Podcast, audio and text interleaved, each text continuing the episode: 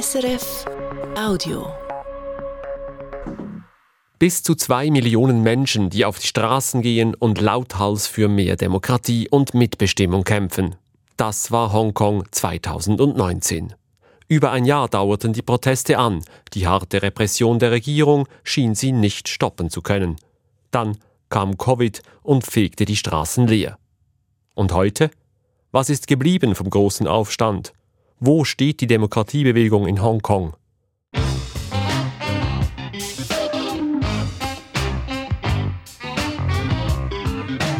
International. Eine Sendung von Samuel Emch.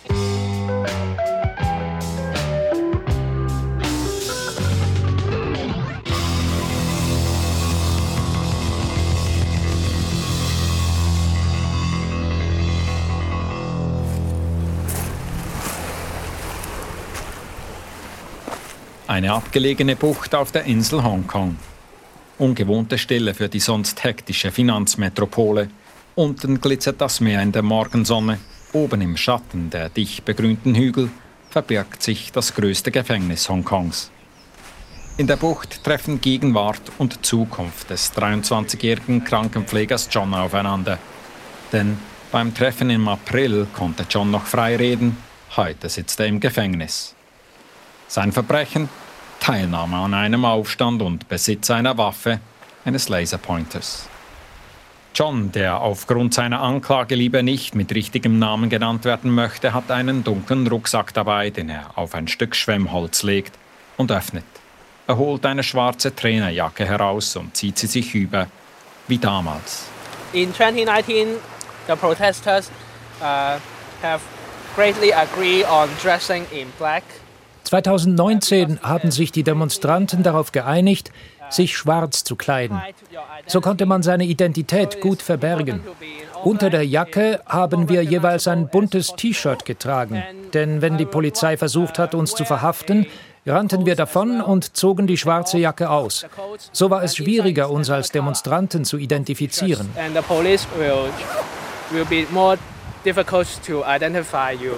Die anderen Utensilien, die er in jenen Tagen des Protests mit sich trug, zum Beispiel die Gasmaske, habe er weggeworfen. So the only thing I still have is the this is what I still have is an eye goggles. Das einzige, was ich noch habe, ist eine Schutzbrille. So eine kann man in jedem Baumarkt kaufen. Diese hier ist eigentlich durchsichtig. Ich habe sie mit einer spiegelnden Folie überklebt. So sehe ich zwar die Außenwelt, aber von außen sieht man meine Augen nicht. Das war wichtig, dass man die Augen nicht sieht, weil die hochauflösenden Überwachungskameras dich anhand der Form deiner Augen und der Brille identifizieren können. High quality uh, CCTV can identify you. Trotzdem wurde John im Sommer 2019 festgenommen. Uh, people are trying to go to the government headquarters. An diesem Tag versuchten wir Protestierenden zum Regierungssitz zu kommen. Und dann attackierte uns die Polizei plötzlich aus einer unerwarteten Richtung. Viele wurden verhaftet und ich war einer der Unglücklichen. Er habe nie Pflastersteine oder Brandsätze geworfen. Nichtsdestotrotz sitzt er nun im Gefängnis. Dass John seine Strafe erst rund vier Jahre nach seiner Verhaftung antreten muss, liegt daran, dass über 10.000 Leute während der Proteste verhaftet wurden. Die vielen Prozesse überlasten die Hongkonger Justiz, so warten auch jetzt noch Tausende von Angeklagten auf ihr Urteil. Die Proteste 2019. Begonnen hatten sie im März, nachdem die Regierung in Hongkong ein neues Gesetz verabschieden wollte. Dieses hätte es erlaubt, Häftlinge, denen der Prozess gemacht werden soll, auszuliefern und vor ein chinesisches Gericht zu bringen.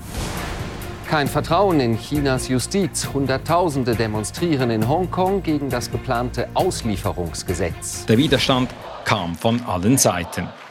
Menschenrechtsgruppen sahen im Gesetz ein Instrument Chinas, um Personen in Hongkong politisch zu verfolgen. Unternehmerinnen und Investoren bangten um ihren wirtschaftlichen Freiraum.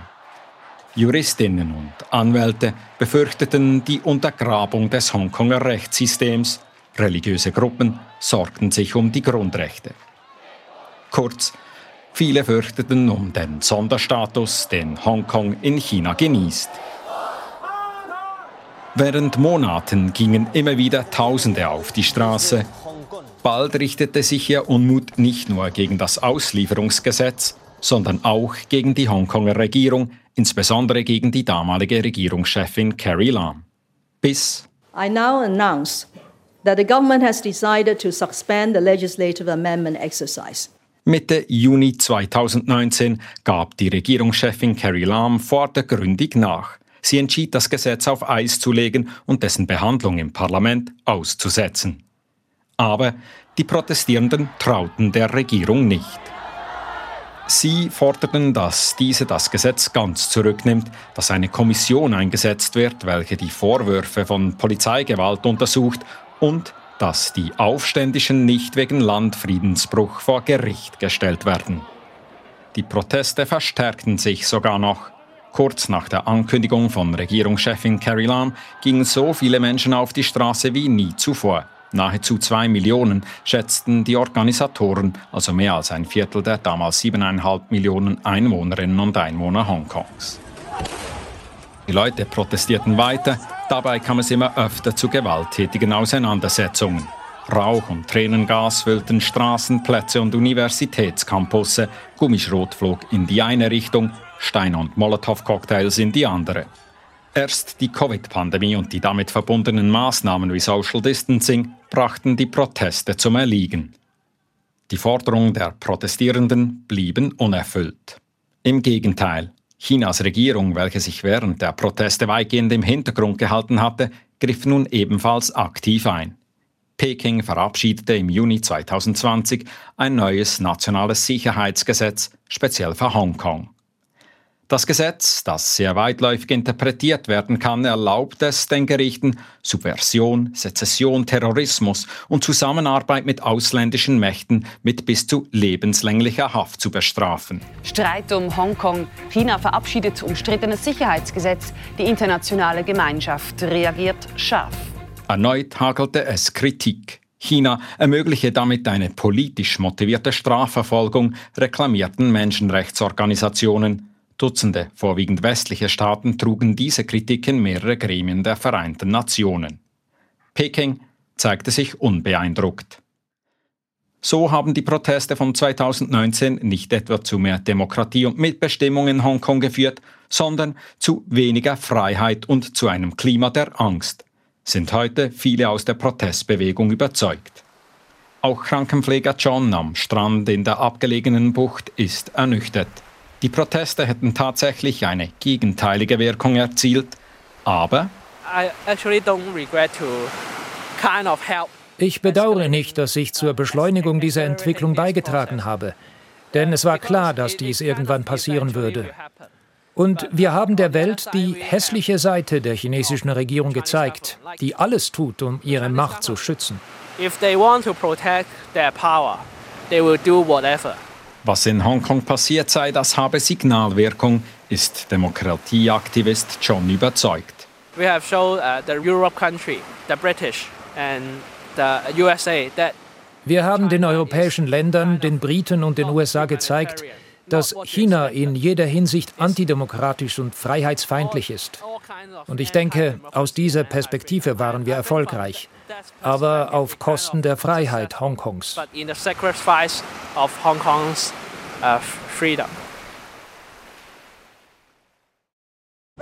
Honor, present out!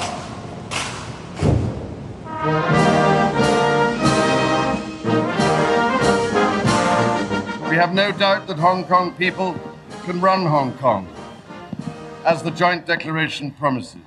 Kein Zweifel, die Hongkonger können Hongkong regieren, sagte der britische Prinz und heutige König Charles III. bei der Übergabezeremonie.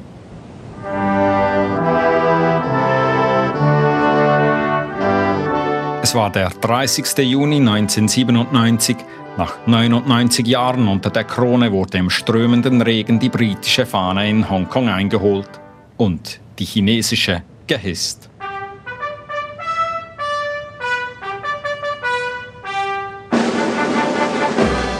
Zuvor hatte Peking Hongkong große Freiheiten versprochen. Diese wurden in der gemeinsamen chinesisch-britischen Erklärung explizit festgehalten. Namentlich sind darin auch Meinungs-, Presse-, Versammlungsfreiheit garantiert und auch das Recht zu demonstrieren ist festgeschrieben. Ebenso verankert ist, dass Hongkong zwar zu China gehört, aber in den nächsten 50 Jahren als Sonderverwaltungszone eine große Autonomie genießt und von den Hongkongerinnen und Hongkongern selbst verwaltet wird. Das Justizsystem, Parlament und Exekutive werden beibehalten. Ein Land, zwei Systeme. Doch die Realität sah schon bald anders aus. Bereits vor den Protesten 2019 wurden Buchhändler und Verleger von Hongkong nach Festlandchina verschleppt, um ihnen dort den Prozess zu machen.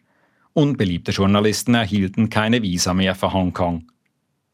Und 2017 erklärte Peking unverhohlen, dass es sich beim chinesisch-britischen Abkommen um ein historisches Dokument handle, das keine praktische Bedeutung mehr habe. Krankenpfleger John, der auf die Welt kam, als Hongkong bereits chinesisch war, sagt, die Situation habe sich in den letzten Jahren deutlich verschlechtert, speziell seit der Einführung des Sicherheitsgesetzes. There are no more organizations es gibt keine Organisationen, Parteien oder Vereine mehr, die versuchen, den regierungskritischen Teil der Bevölkerung zu vertreten. Sogar die Zeitungen sind verschwunden. Ohne all dies fühlen sich die Menschen hoffnungslos. Ich glaube, das ist der Hauptgrund, warum Hongkongerinnen und Hongkonger einfach aufgeben und beschließen, wegzugehen oder versuchen zu vergessen und weiterzuleben. They decide to uh, leave or just move on. In der Tat ist Hongkongs Bevölkerung seit den Protesten geschrumpft.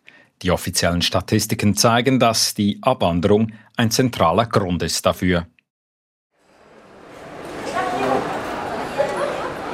In ihrer Heimat Hongkong geblieben ist Emilia.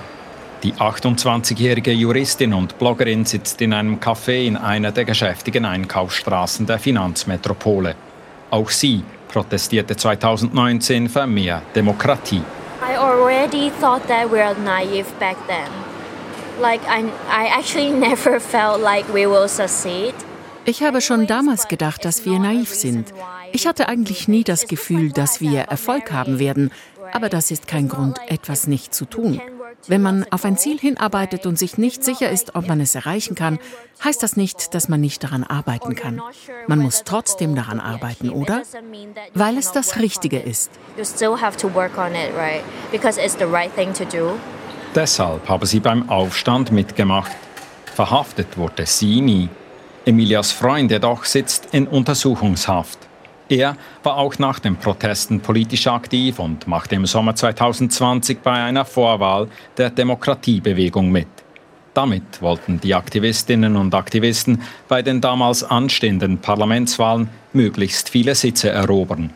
Doch diese Vorwahl wurde von den Hongkonger Behörden als Verschwörung und Akt der Subversion, also ein Angriff auf die Regierung, interpretiert. Deswegen ist Emilias Freund mit insgesamt 47 anderen unter dem neuen nationalen Sicherheitsgesetz angeklagt. Sie besuche ihn täglich im Untersuchungsgefängnis. Nach der Verurteilung werde dies nur noch zweimal im Monat möglich sein. Trotzdem sagt Emilia, I don't regret anything, I think, because this is life. Ich bereue nichts. Ich glaube, das ist das Leben. Natürlich ist es nicht gut, im Gefängnis zu sein. Natürlich wäre es besser, wenn mein Freund als Abgeordneter an der Politik teilnehmen könnte, nicht als Gefangener. Aber im Moment ist es in Ordnung, wie es ist. Es ist nur eine andere Art von Leben, das ich führe. Sie, die aufrichtig zufrieden wirkt, sieht das Positive in dieser schwierigen Situation. Ich denke, dass die Inhaftierung meines Freundes eine Anerkennung ist, eine Anerkennung seiner Ambitionen. Wenn die Regierung denkt, dass er ein Niemand ist, würden sie ihm nicht so viel Aufmerksamkeit schenken, oder? Er kann also stolz sein. Emilia selbst ist vorsichtig.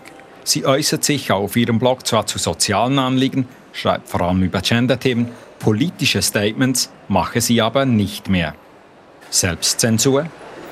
Yeah, I think um, after all these uh, changes in the law, ich glaube, nach all diesen Gesetzesänderungen habe ich durchaus meine Verhaltensweisen geändert. Ich spreche nicht mehr öffentlich über Politik, weil es immer ein Risiko gibt und es das Risiko nicht wert ist, weil ich das Gefühl habe, wenn ich verhaftet werde, dann sind viele Leute davon betroffen, auch meine Fans und meine Familie. Also bin ich vorsichtiger mit meinen Worten und Taten geworden. Nun, ich denke, Sie haben Ihr Ziel erreicht. Sie wollen, dass wir aufhören zu reden. I guess they have their goal achieved. They just want us to stop talking. Mit sie meint Emilia die von Peking eingesetzte Regierung in Hongkong und die Peking-nahen Abgeordneten im Parlament. Das Regierungsviertel. Es war einer der zentralen Orte des Aufstands und auch von heftigen Auseinandersetzungen gekennzeichnet. Das Parlamentsgebäude zum Beispiel wurde von Protestierenden gestürmt und verwüstet. Heute läuft dort wieder alles in geordneten Bahnen.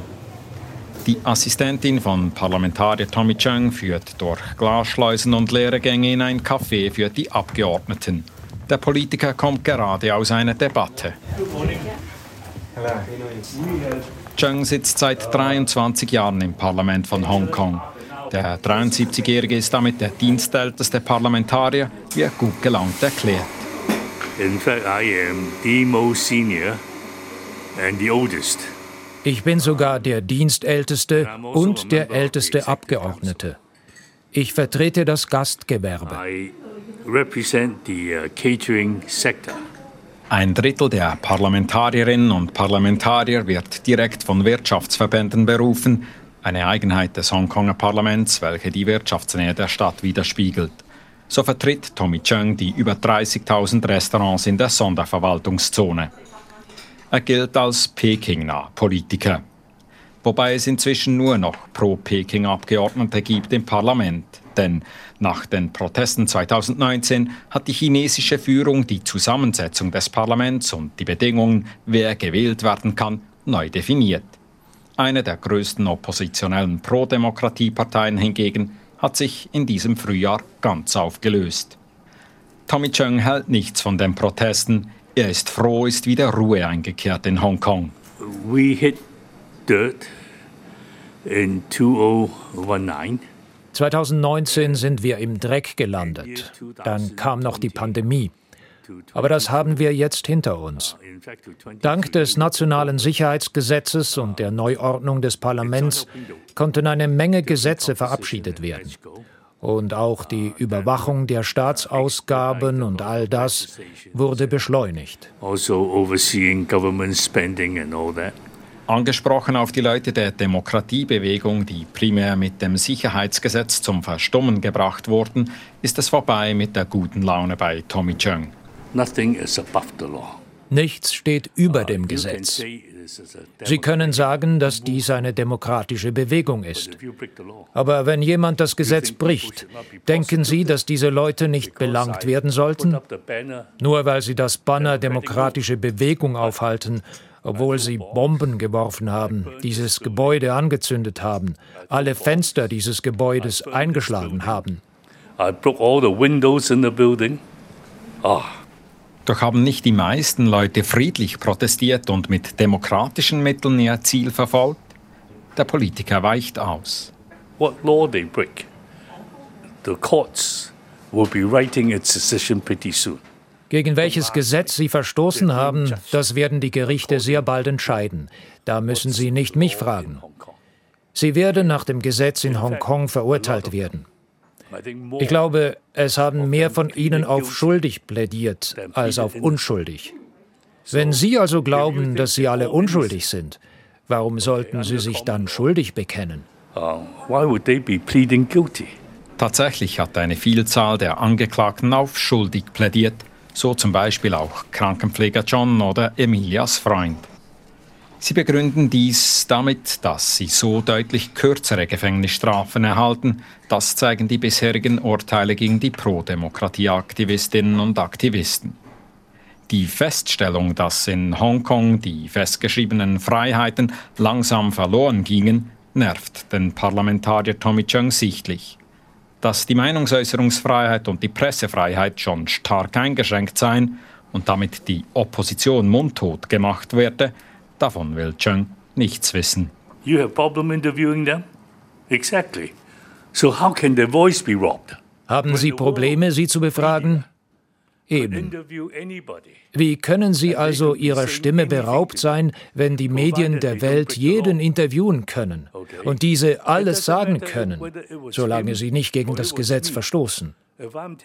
Nur wenn ihr Medien die sogenannten Pro-Demokratie-Leute nicht interviewen könnt, wenn ihr nicht einreisen könnt, sie nicht befragen könnt und wenn man ihr Gesicht verbergen muss, sie anonymisieren muss, dann könnte an ihrer Anschuldigung vielleicht etwas dran sein.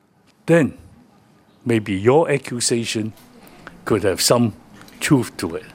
Dass genau letzteres passiert, dass die Leute vermehrt nur noch anonym sprechen wollen, aus Angst vor Repression, darauf antwortete Pro-Peking-Politiker lediglich Not that I know of. Nicht, dass ich wüsste. Was Freiheit bedeutet, kann relativ sein. Im Vergleich zum Rest von China ist Hongkong gewiss noch sehr offen. Online-Plattformen wie Google, Facebook und YouTube, die in Festlandchina gesperrt sind, sind in Hongkong frei zugänglich. Und auch wenn die großen regierungskritischen Medien in Hongkong geschlossen wurden, gibt es nach wie vor kleine News-Plattformen, die weiterhin kritisch berichten. Und auch die Hongkonger Justiz bewahrt bis jetzt noch eine gewisse Unabhängigkeit.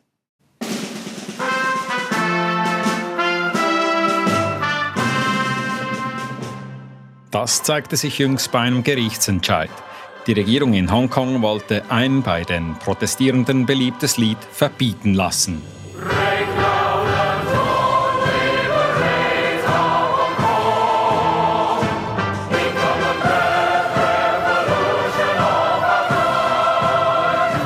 Eine Zeile darin lautet: Befreit Hongkong, Revolution unserer Zeit. Subversive Aussagen in den Augen der Regierung. Doch das erstinstanzliche Gericht lehnte ein Verbot ab und verwies auf die Meinungsfreiheit. Die Regierung hat das Urteil weitergezogen. Ausdruck davon, dass sie noch immer Aufstände fürchtet und deshalb Freiräume, in denen Widerspruch ausgedrückt wird, weiter einschränkt.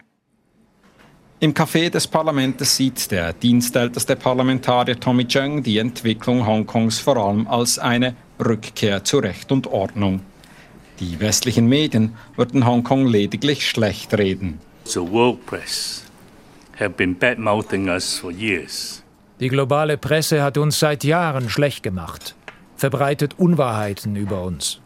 Plötzlich bemerkt er, dass seine Assistentin neben ihm leicht abwesend und gelangweilt auf ihr Handy schaut. Sie hört nicht zu, sie döst ein. Aber wenn ich etwas Illegales sage gegen das nationale Sicherheitsgesetz, erwacht sie sofort. Als hätte er ihr das Stichwort gegeben, springt die Assistentin auf und sorgt dafür, dass der Pro-Peking-Abgeordnete zur nächsten Debatte kommt, in den nach den Protesten frisch renovierten Parlamentssaal.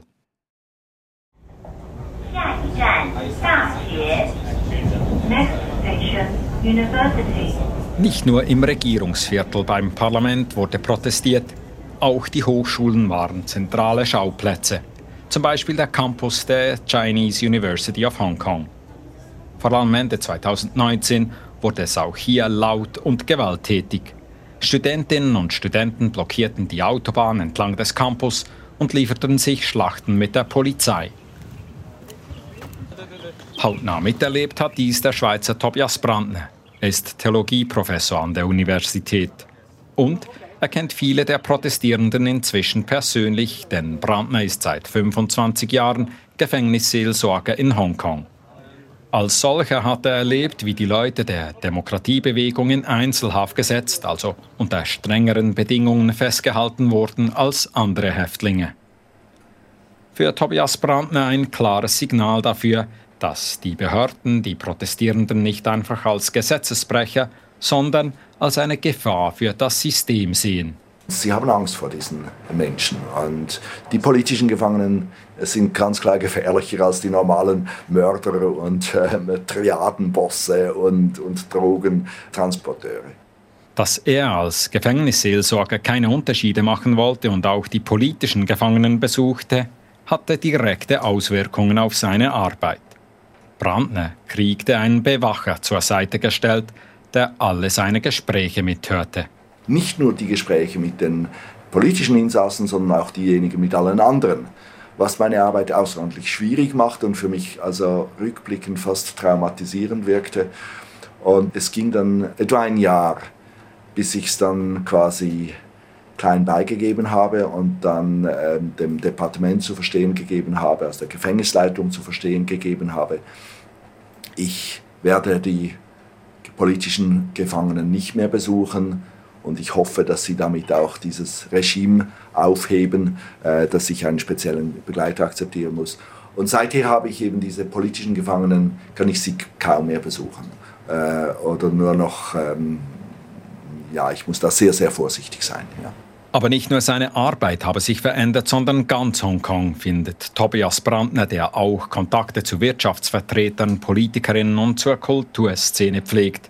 Insbesondere beklagte er das Verschwinden von Vereinen und Nichtregierungsorganisationen. Also es betrifft all die Organisationen, die eben im sozialen, politischen Bereich aktiv waren, äh, im Sinne von anwaltschaftlicher Arbeit. Da ist man sehr vorsichtig geworden. Weshalb? Brandner macht ein konkretes Beispiel einer Nichtregierungsorganisation im sozialen Bereich, die eine Demonstration organisieren wollte, was die Behörden nicht gutierten. Das chinesische Liaison Office, das ist eine, wie eine Art Statthalterschaft der chinesischen Zentralregierung hier in Hongkong, ein bisschen wie eine Regierung neben der eigentlichen Regierung, die hat davon Wind gekriegt und hat dann den Verantwortlichen in dieser NGO angerufen und hat ihm deutlich davon abgeraten, von einer solchen kleinen Demonstration. Also es wird auf sehr subtile Art und teilweise eben auch natürlich auf sehr unsubtile wird da signalisiert, was man tun und lassen soll. Solche Beispiele gäbe es zuhauf. Das drücke auf die Psyche der Stadt, sagt der Theologieprofessor und Gefängnisseelsorger und diagnostiziert. Also es ist eine kollektive Depression. Eine Depression, die er weiterum wahrnehme. Trotzdem, und das mag überraschen, sieht er eine positive Zukunft für seine Wahlheimat Hongkong. China hat Interesse daran, dass Hongkong floriert. China hat Interesse daran, dass Hongkong auch zum Beispiel auch juristisch eine gewisse Unabhängigkeit behält, solange es eben nicht die politische Stabilität tangiert. Genau diese Stabilität habe man mit den repressiven Maßnahmen geschaffen. Deshalb glaubt Tobias Brandner, dass es wieder mehr Freiheiten geben wird in Hongkong. Auch die Gender-Aktivistin Emilia im Café im Stadtzentrum ist eher optimistisch. Sie denkt vor allem langfristig. Das gibt der Bloggerin, die sich selbst politisch nicht mehr exponieren will, Hoffnung. If you look at history, right, this is quite normal. Wenn man sich die Geschichte anschaut, dann sehen wir immer wieder, die Menschen versuchen, etwas an ihrer Regierung zu ändern und die Regierung unterdrückt sie. So ist das Leben. Aber schauen wir auf meinen Freund im Gefängnis. In der Vergangenheit wurden Leute wie er gefoltert, wenn sie sich gegen die Regierung aufgelehnt haben. Er verliert nun seine Freiheit, aber er wird nicht physisch gefoltert.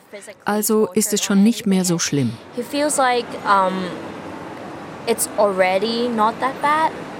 Nach und nach werde sich Hongkong Richtung mehr Freiheit und Demokratie bewegen. Davon ist die Bloggerin überzeugt. Ganz anders sieht es Krankenpfleger John. Er, der genau für solche Veränderungen schwarz vermummt auf die Straße ging und jetzt dafür im Gefängnis sitzt, glaubt nicht, dass Hongkong mehr demokratische Rechte erhalten wird.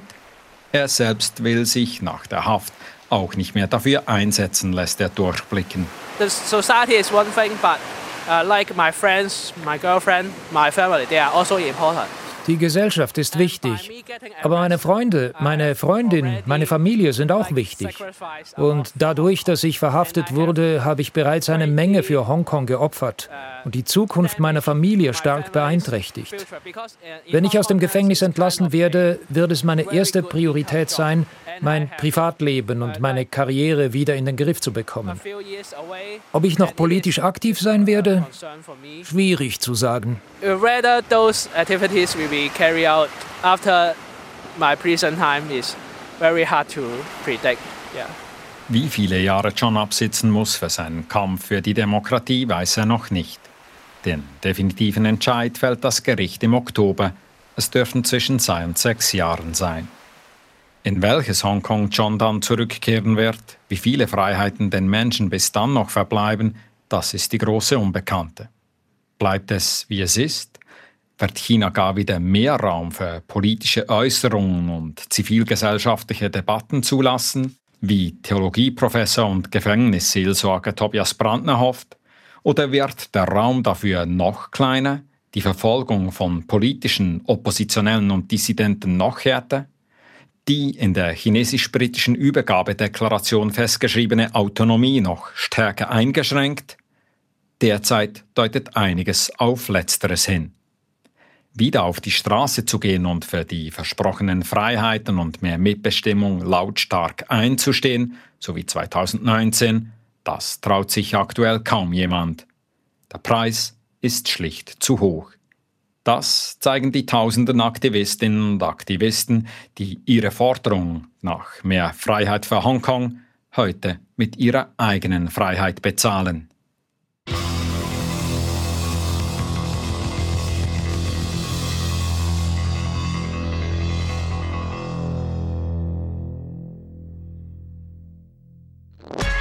Das war ein Podcast von SRF.